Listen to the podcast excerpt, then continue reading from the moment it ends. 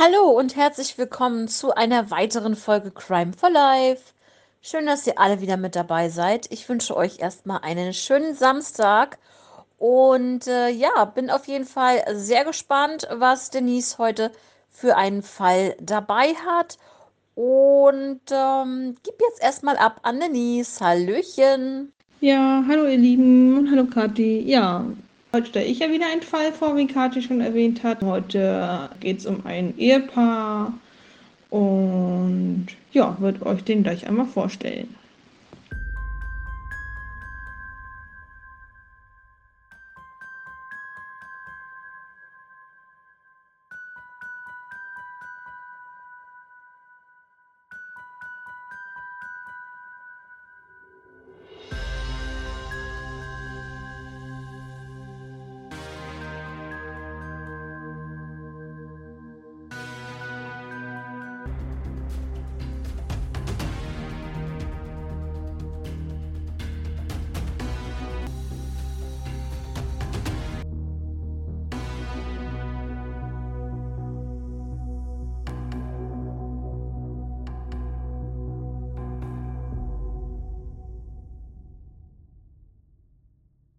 Ja, wir sind im Jahre 1997, Traunstein unten in Bayern. Es geht hier um die Geschichte des grausamen Campingmords am Chiemsee, um das Ehepaar Harry und äh, Truus Langdong. Ähm, ja, und wird euch dazu gleich einmal was erzählen.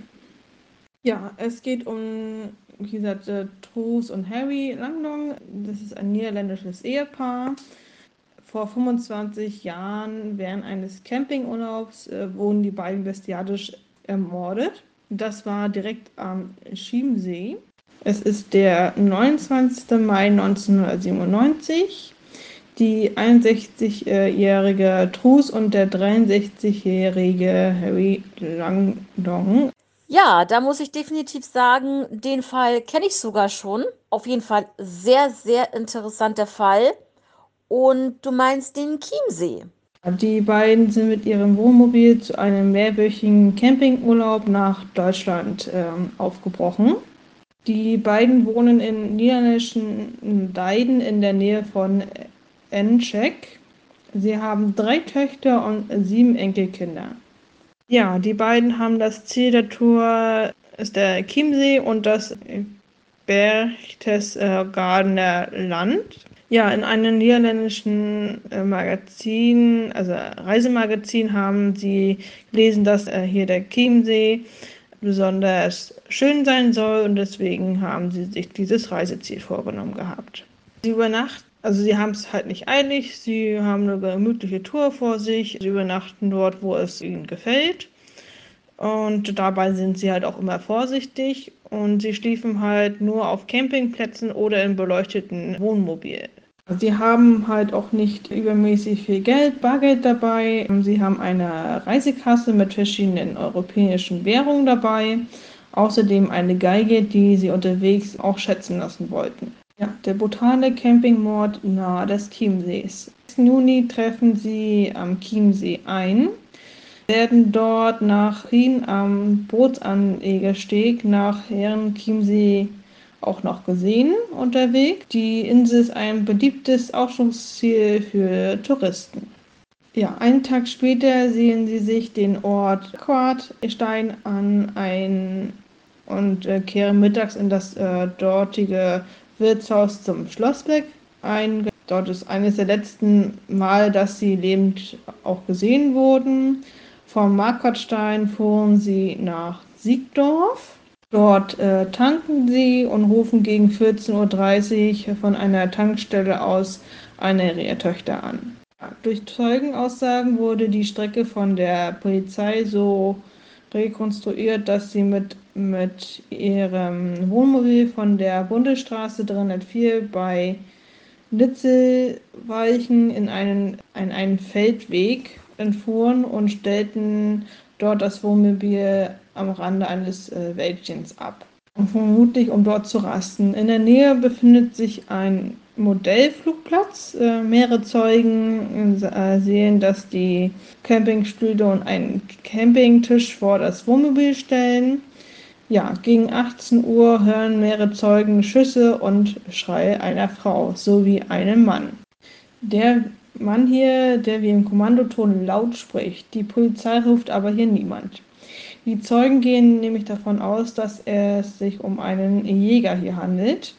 Tatsächlich sind die beiden aber brutal ermordet worden. Bei der Obduktion wurde bei Harry festgestellt, dass, es, äh, dass er zweimal in den Kopf geschossen wurde und seiner Frau einmal in die Brust. Bei beiden Opfern wurde noch die Kehle durchgeschnitten. Äh, der mutmaßliche Mörder blieb nach zwei Stunden noch am Tatort. Die weitere Zeugen hier auch belegen. Nach Spurenlage bringt der Täter hier die beiden Leichen in das Wohnmobil. Gegen 20 Uhr fuhr er dann los. Die genaue Zeit ist bekannt, da das Wohnmobil bei beim Ablegen auf die B304 laut einem Bericht der Nürnberger Nachrichten beinahe einen Unfall aufgebaut hat. Zum Punkt, dass der Tatverdächtige fährt hier noch fast 300 Kilometer. Zu diesem Punkt, die Ermittler vermuten hier, dass der Täter so lange fuhr, bis der Sprit ausging, bis er fast in Nürnberg ist. Genau, da fährt er von der A9 ab stellt das Fahrzeug bei Nürnberg Feucht auf einem wenig einsehbaren Waldparkplatz ab und zündet es an. Schon wenig später alarmieren erste Zeugen die Feuerwehr, die sofort zum Brandort fährt und dort nach dem Löschen im Wohnmobil zwei verkohlte Leichen äh, entdeckt. Ja, der Tatverdächtige ist zu diesem Zeitpunkt verschwunden. Auf seinen Fluchtweg erledigt sich am Straßenrand äh, mehrere Gegenstände, die den langen äh, Docs äh, äh, gehören. Zum Beispiel den Ausweis und eine Geldbörse. Aber wurde denn nicht am Tatort beziehungsweise dort an diesem Wäldchen, wo das Wohnmobil stand, noch irgendetwas von der Polizei gefunden? Mir war doch so, als wenn die da noch irgendwas gefunden haben. War das nicht noch irgendwie Patronenhülsen und irgendwas anderes noch? Ja, nehme das nicht vorweg, wenn du das schon weißt. Dazu komme ich noch. Auch die Kamera des toten Ehepaars wirft er weg und versucht nach dem Film, versucht auch den Film hier noch zu zerstören. Gegen 2 Uhr nachts ruft vermutlich derselbe Mann von einer Telefonzelle Namen Altenfurt ein Taxi. Ja, der Taxifahrer hier erinnert sich später nicht nur wegen der späten Uhrzeit an den Fahrgast, sondern auch, weil er die Fahrt zum Nürnberg Hauptbahnhof in äh, Franks äh, bezahlen, also in Franks bezahlen möchte, also in, halt in dieser Währung. Geld, das er möglicherweise aus der Reisekasse der Langdocks entnommen hat. Zudem fällt dem Taxifahrer die, die elegante Kleidung des Mannes auf der aber gleichzeitig recht ungepflegt äh, wirkt und stark nach Schweiß riecht. Ach, du meinst in Franc, also französische Franc bezahlen wollte er. Genau, er hat in den französischen Francs äh, bezahlt. ich weiß leider nicht, wie die Wörter ausgesprochen werden, weil ich habe sie noch nie gehört. Deswegen ähm, gut, dass du das so ein bisschen weißt. Jetzt kommen wir zu der Fahrt zurück an den Tatort. Der mysteriöse Fahrgast lässt sich am Hauptbahnhof äh, nach äh, noch 100 Francs in D-Mark wechseln und genau und ähm, geht noch in den Bahnhof hinein. Ja, auf der einen Seite des Bahnhofs steigt der Mann in ein weiteres Taxi, äh, also kurz nach 5 Uhr. Diesmal will er mit den, mit den Schillingen bezahlen. Allerdings kann ihn der Fahrgast kein eindeutiges Ziel nennen, mal München Airport, mal Bahnhof München, dann will er nach Marquardstein. Genau, das ging halt so die ganze Zeit hin und her.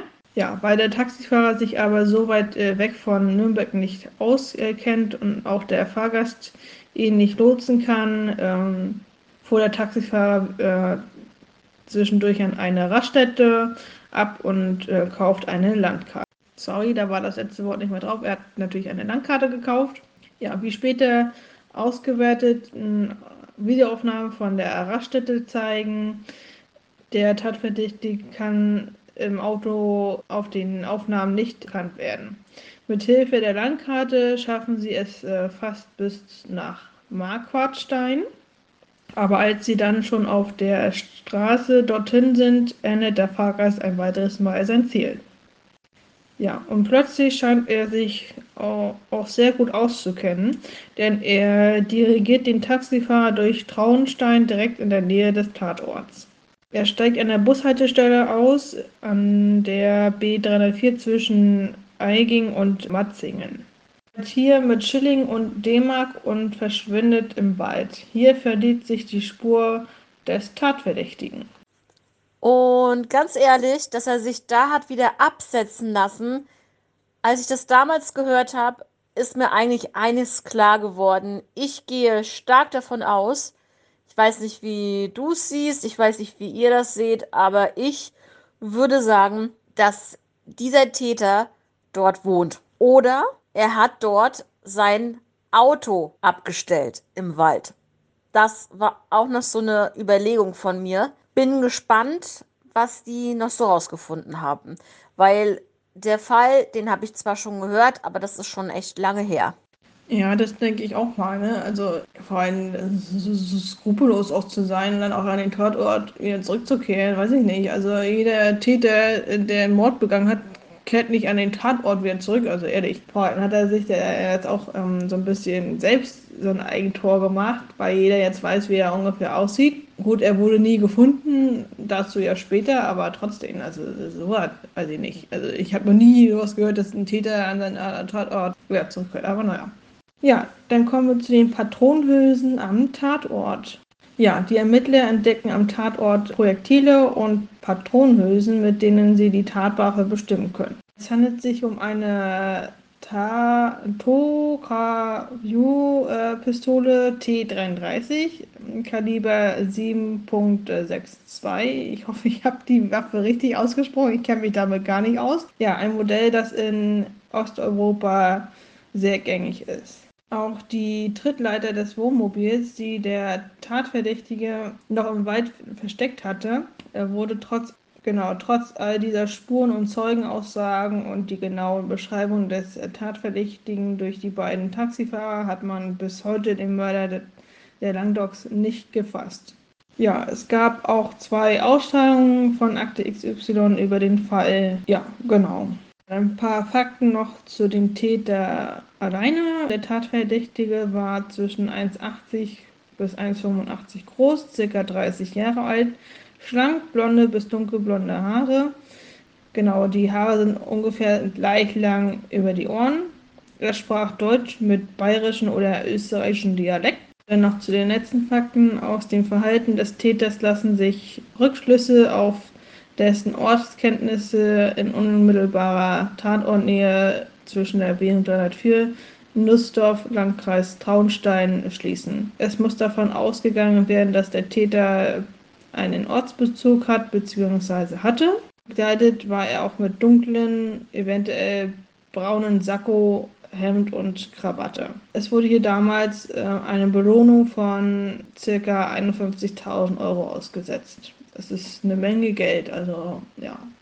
Ja, das sind halt so die Fakten über den Fall, den ich jetzt hier rausgefunden habe. Ich finde den Fall ziemlich heftig und einfach nur krank, äh, dass der Täter hier an den Tatort wieder zurückkehrte. Ich denke mal auch, so wie du schon sagtest, dass er zu seinem Fahrzeug wieder zurückkehrte. Ja, was sagst du denn zu diesem Fall? Was halt das Ganze so schwierig macht, habe ich damals auch schon überlegt, ist ja, dass er Ortskenntnisse hatte in diesem Bereich, dass er diesen bayerischen oder österreichischen Akzent hatte, was ihn halt auch mit dieser Region verbindet. Und dann ist halt die Überlegung, warum musste die Familie Langdong sterben? Warum? Ist das ein Zufall gewesen? War er in der Gegend unterwegs, weil er ja aus der Gegend stammt und hat er sich gedacht, die beiden sind alleine, die kann ich überfallen. Aber warum hat er das so erschwert, dass er mit dem Wohnmobil so weit weggefahren ist und alles angezündet hat? Er hätte auch da alles anzünden können, aber mein Gedanke wäre vielleicht auch noch, er ist extra weggefahren oder viel weiter weggefahren, um eventuell die wie sagt man, dass man halt nicht auf ihn kommen könnte. Weil dass er nicht in dem Bereich ist, wo er wohnt oder wo er sich auskennt oder wo er vielleicht erkannt werden kann.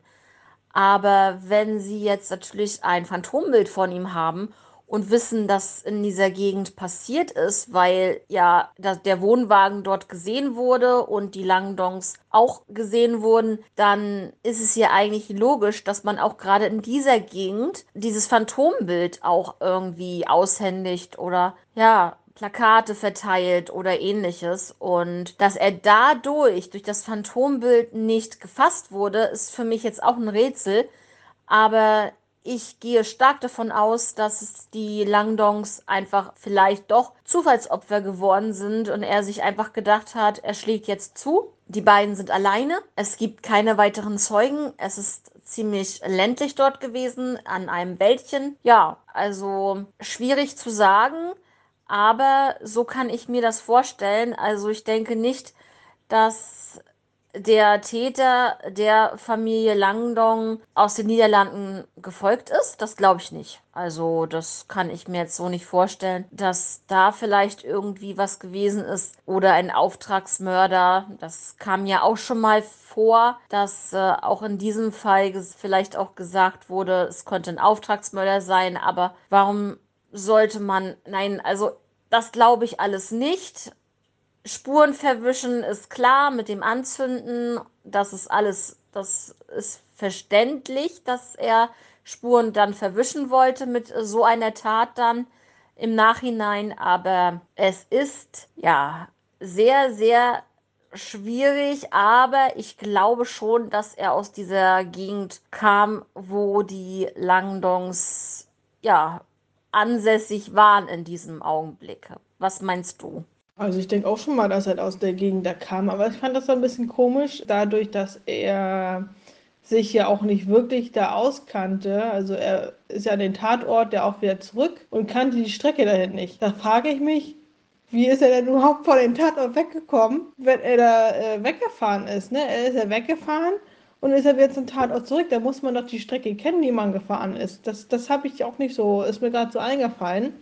Das ist, ist auch so ein bisschen unlogisch. Also, wenn, dann kannte er sich wahrscheinlich nur da in der Nähe aus und ist irgendwie nie da weggekommen. Es ist es ist so ein bisschen äh, sehr fraglich hier. Vor allem, dass er dann auch so spurlos verschwunden ist, dass sie ihn wirklich keiner mehr gesehen hat, ist so ein bisschen komisch. Also, das, das kann ich mir irgendwie nicht vorstellen. Es muss ihn doch noch irgendeiner irgendwie gesehen haben. Also ist er nicht weggekommen. Außer natürlich, er hat seinen eigenen Wagen dann auch gehabt in der Nähe. Aber trotzdem. Ja, wie gesagt, ich glaube schon, dass er so schnell verschwunden ist, dass er da bestimmt sein Auto stehen hatte im Wald und dass er deswegen auch nicht mehr von anderen Leuten gesehen wurde. Ich überlege jetzt gerade, hm, wenn da vielleicht Leute im Wald spazieren gegangen sind, die hätten vielleicht ein abgestelltes Auto bestimmt gesehen. Aber man kann ja immer daran denken, dass es vielleicht ein Auto vom Jäger ist oder vom Förster oder von irgendwelchen Spaziergängern und dann wird das Auto vielleicht nicht so unter die Lupe genommen von irgendwelchen Passanten, wie als wenn man dann halt denkt, dass es zu so einem Verbrechen oder Verbrecher gehören könnte. Ja, also wie gesagt, ich finde den Fall super interessant. Es gibt so viele Möglichkeiten, wo er verschwunden ist, wie er verschwunden ist, wo er überhaupt herkam und wo er hinging. Sehr, sehr guter und interessanter Fall auf jeden Fall. Ja, wenn du soweit keine Fragen mehr hast, wäre ich äh, soweit mit dem Fall durch und habe da eigentlich nichts mehr beizutragen. Und ja, würde mich dann schon hier verabschieden. Ich hoffe, euch hat der Fall gefallen. Und vielleicht habt ihr von denen auch schon gehört. Vielleicht ja, kann, hat der ein anderer ja auch Hinweise und kann das äh, dementsprechend dann auch so weitergeben.